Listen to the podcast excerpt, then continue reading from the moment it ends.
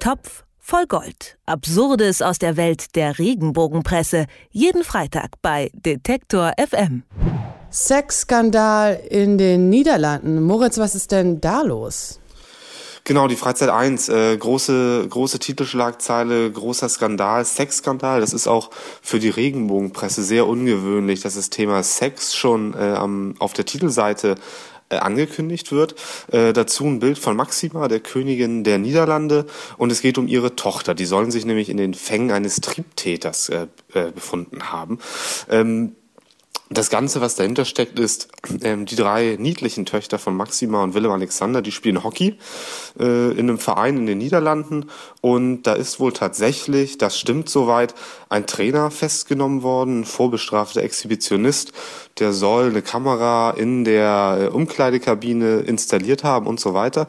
Da wurden DVDs auch bei ihm zu Hause gefunden. Also einen gewissen Sexskandal gibt es tatsächlich, ähm, was an der das schon, aber ähm, das Wichtige ist dann ein kurzer Satz, den die Freizeit 1 auch schreibt, nämlich, dass die Staatsanwaltschaft schon gesagt hat, die drei Kinder des Königspaares sind nicht dabei.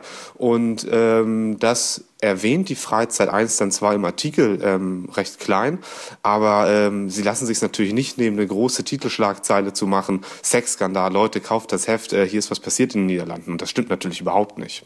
Hm, hier wird auch nahegelegt, dass die Töchter Schaden genommen haben. Ja, richtig. Auch, auch das, das äh, ist nach aktuellem Stand wohl nicht, nicht der Fall. Ähm, ich habe mal ein bisschen im Internet geguckt. Ähm, die Bunde hat zum Beispiel auch darüber berichtet, äh, über diesen, diesen Vorfall mit dem, mit dem Hockeytrainer Luigi C.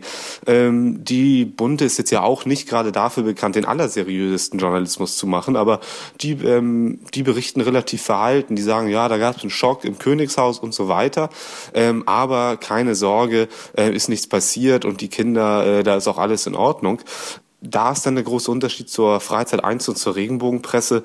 Die bauschen das Ganze noch stärker auf, äh, machen eine noch stärkere Schlagzeile draus, um den, Ansa äh, um den Verkauf ein bisschen anzukurbeln. Mhm, du hast gesagt, was mich verwundert hat, Sexskandal, das ist relativ ungewöhnlich für die Regenbogenpresse, wo ich denken würde, jeder Sexskandal ähm, ist doch eine, ein, ein, eine große Freude für, für die Klatschpresse.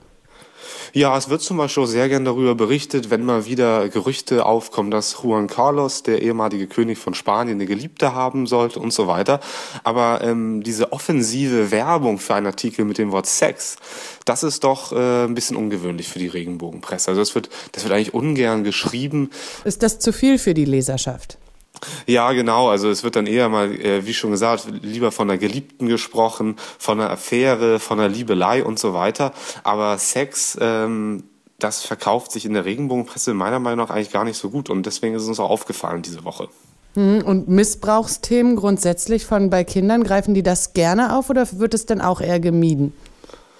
Na, wird, wird eigentlich auch jetzt nicht so, nicht so ähm, oft drüber geschrieben. Ähm, in der Regenbogenpresse ist es so, eine Geschichte ist erst dann eine Geschichte und erst wert dann zu äh, gedruckt zu werden, ähm, wenn irgendjemand Prominentes oder Adliges damit zu tun hat.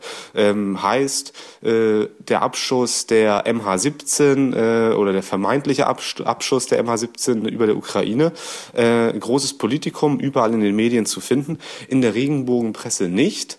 Und zwar erst dann äh, kommt es dann auf den Schirm der Regenbogenpresse, wenn bekannt wird, da saß irgendein ganz äh, entfernt befreundeter Mensch von Königin Maxima in dem, in dem Flugzeug. Erst dann wird es eine Geschichte für die Regenbogenpresse. Klar, Prominenz müsste verwickelt sein in diesen Missbrauchsskandal oder so. Aber wird dann auch darüber berichtet oder ist das ein Thema, was die aussparen?